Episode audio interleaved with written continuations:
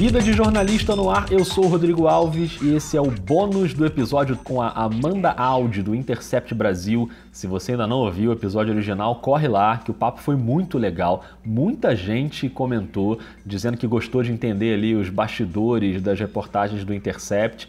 E aqui no bônus a gente vai ter a chance de entender ainda mais, um pouquinho mais, com um trechinho inédito em que a Amanda fala sobre divergências de opinião dentro da própria redação e o caso recente da censura do STF, que você lembra que foi bem simbólico.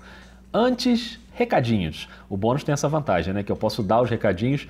Quer dizer, vantagem ou desvantagem, né? Depende. Se você já cansou de ouvir minha voz e quer ouvir logo a Amanda, pode ser uma desvantagem. Mas segura aí, só um instante, vai ser rapidinho, prometo. Primeiro recado é que não tem episódio inédito do Vida nessa semana. Que tristeza. Mas é que depois desse bônus da Amanda, rola uma concentração total por aqui, porque nesse sábado, dia 11, tem a Maratona Piauí CBN de podcast que vai rolar no Instituto Moreira Salles, no Rio de Janeiro. Se você é um dos sortudos que tem ingresso, maravilha. Se você quiser trocar uma ideia, inclusive, vou estar lá o dia inteiro. Mas como muita gente não conseguiu comprar ingresso, preste atenção. O evento todo vai ser transmitido ao vivo, de graça, em áudio e vídeo, pelo Twitter da Rádio CBN. Começa sábado, dia 11, às 11 da manhã e vai até às 7 da noite. É a nata dos podcasts de jornalismo, então anota aí essa programação. Às 11 horas, a primeira mesa é sobre podcast narrativo, com o Rodrigo Vizeu, do Presidente da Semana, do Café da Manhã, a Gabriela Viana, do Vozes, e a Sara Zobel, do 37 Graus. A Paula Scarpim media essa mesa, a Paula que é diretora dos podcasts da Piauí e também agora na Rádio Novelo. Meio-dia e meia tem a mesa Segurando o Ouvinte, Engajamento do Público, com o genial Ivan Mizanzuki, do Anticast do Projeto Humanos, a igualmente genial Juliana Valauer, do Mamilos, e o Paulo Vinícius Lima, do Marketing Digital da CBN, nessa mesa mediada pela Kelly Moraes, também da Rádio Novelo. Aí tem uma pausa para o almoço até as 3 horas, e às 3 horas tem a pesquisa inédita do Ibope sobre consumo de podcasts no Brasil.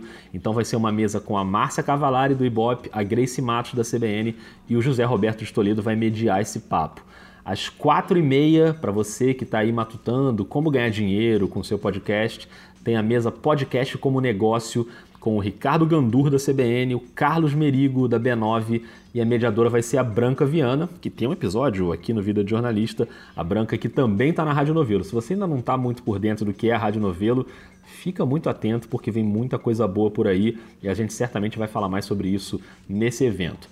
Às 6 horas, a última mesa do dia é o Foro do Foro, um bate-papo sobre os bastidores do Foro de Teresina, com o Fernando de Barros e Silva, a Malu Gaspar, o José Roberto Toledo e a diretora do programa, Paula Scarpim. E eu vou ter a imensa alegria de mediar essa mesa, vou estar lá representando a vida de jornalista para fazer esse bate-papo com esse quarteto incrível.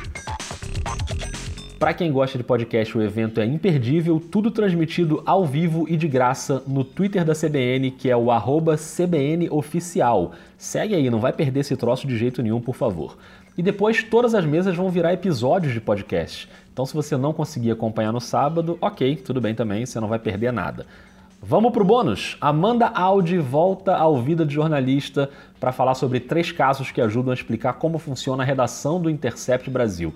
Primeiro, um artigo sobre o feminejo, o caráter feminista das cantoras sertanejas, que gerou uma discordância dentro da própria redação e um novo artigo contra-argumentando.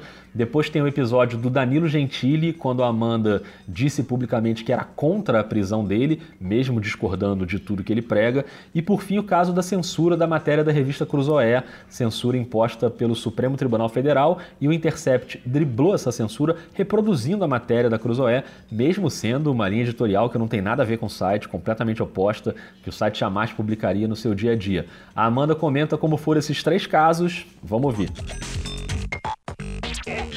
Queria que você comentasse então esse episódio lá do artigo do Feminejo que você escreveu com a Nayara Felizardo e a resposta depois da Bruna de Lara. Como é que vocês tiveram a ideia de fazer esse artigo e depois como é que você encarou a, o debate que se criou ali dentro do próprio Intercept. Eu acho muito bacana falar sobre esse exemplo, porque eu acho que significa bastante é, como é o nosso processo dentro do Intercept lá. Então essa pauta nasceu no feriado do ano passado, acho que foi daquele de 15 de novembro. A gente estava todo mundo de folga, mas conversando pelo WhatsApp no grupo do nosso grupo do Intercept, sobre cultura, sobre representação, feminismo, várias coisas assim. E a gente começou a se questionar sobre o feminismo, se era uma, uma se era movimento feminista ou não, assim, se, se era só uma questão, é, uma, uma, brincadeira que não, não ia servir para nada, enfim, ou se as pessoas, se as mulheres poderiam se empoderar com isso de algum jeito ou não. E como todo lugar saudável, teve concordância e discordância sobre isso, né? A gente, a gente teve um debate bem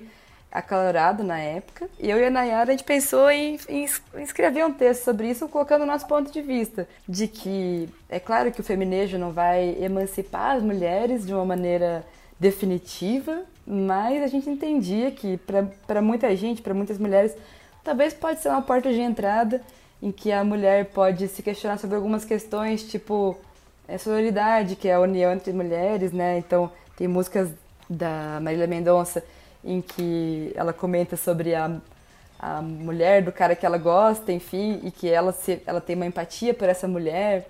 Enfim, é uma coisa que na, na, nas letras sertanejas masculinas nunca aparece, né? Então sempre tem aquela competição entre mulheres, enfim.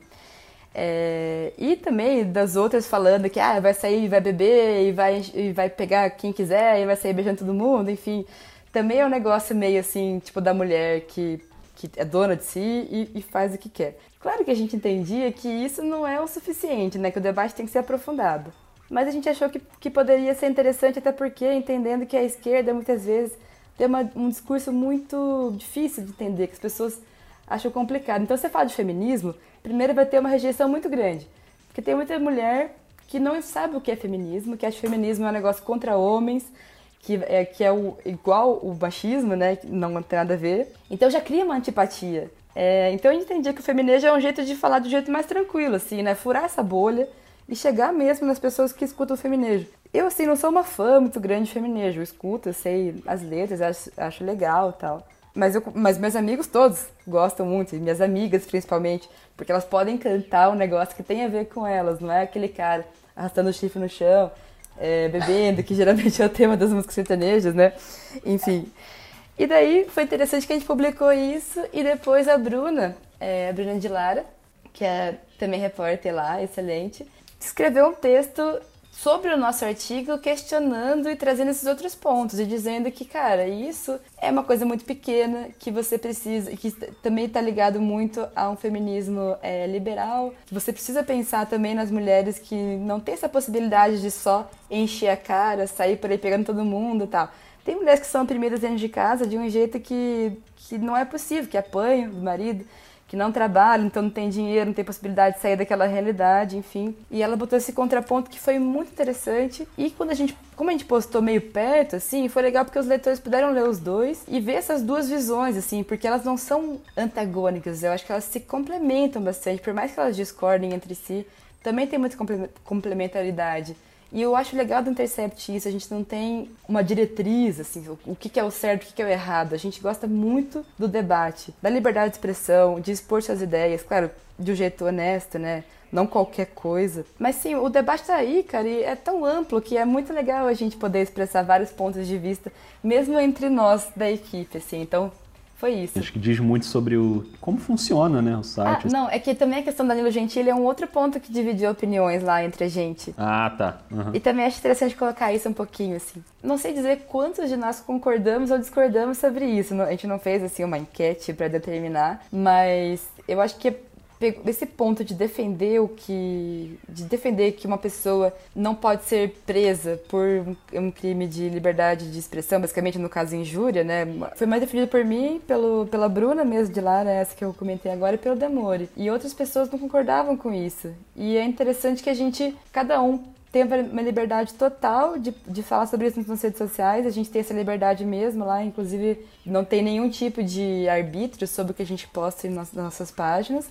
Só que a gente também quis entrar nessa história de um jeito interceptiano, assim, que foi a matéria que a Tatiana Dias e o Demora escreveram, mostrando que o Danilo Gentili, apesar é, de tudo que ele fala, de, de defender a liberdade de expressão, não sei o que lá, ele mesmo toma iniciativas que, que parecem que vão contra isso. Ele já mandou, ele já processou e mandou tirar do ar postagens é, de outras pessoas contra ele que se encaixam bem nesse discurso que ele prega. Então a gente pensa, pô, não importa o que a gente pense pessoalmente, vamos mostrar o que é jornalístico nisso aí. nesse caso foi isso de que o Danilo Gentili está se contrariando no discurso dele e ele mesmo não está respeitando essa liberdade de expressão que ele prega. E o caso da publicação da, daquela matéria da Cruzoé, quando o Intercept decidiu publicar ali, também teve um debate na redação sobre esse, essa decisão? Como é que foi? Não, isso foi engraçado na verdade, porque aconteceu muito rápido, assim, né? É, acho que foi pouco tempo depois que a matéria foi censurada, a gente conseguiu publicar.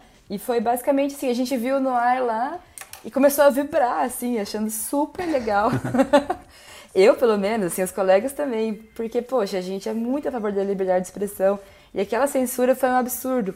E o jeito como a gente colocou eu achei muito bacana também, que no começo do texto é, a gente colocou assim, esse texto, essa matéria não ser publicada pelo Intercept, não é uma coisa que a gente acredita, claro. a gente não faria isso, mas como houve um atentado à liberdade de expressão, então a gente acha que as pessoas têm que saber o que está em jogo. E a gente sabia que para tirar do ar no Intercept teria que ter uma nova decisão judicial e aí teria mais pelo menos um espaço de tempo, assim, que as pessoas poderiam ter acesso àquilo. Era uma coisa maior que estava em jogo ali, né? Não era o conteúdo da matéria, né? Isso, e foi interessante também que por causa disso, muitas pessoas que criticavam muito a gente é, nas redes sociais tal, elogiaram. Muita gente veio, comentou assim, falando, eu não gosto do Intercept, eles são esquerdistas, mas nisso eles mandaram bem. então foi engraçado. Esse foi o bônus da Amanda Audi. Mais uma vez agradeço muito a Amanda, foi um episódio incrível. Se você ainda não ouviu o episódio original, busca aí para ouvir. E se liga, hein? Sábado, dia 11, Maratona Piauí CBN de podcasts no Instituto Moreira Salles, no Rio de Janeiro, para quem tem ingresso, e ao vivaço no Twitter da Rádio CBN para todo mundo acompanhar a partir das 11 da manhã. De um jeito ou de outro, a gente tem um encontro marcado lá e o Vida volta na próxima semana. Um beijo, um abraço e até mais.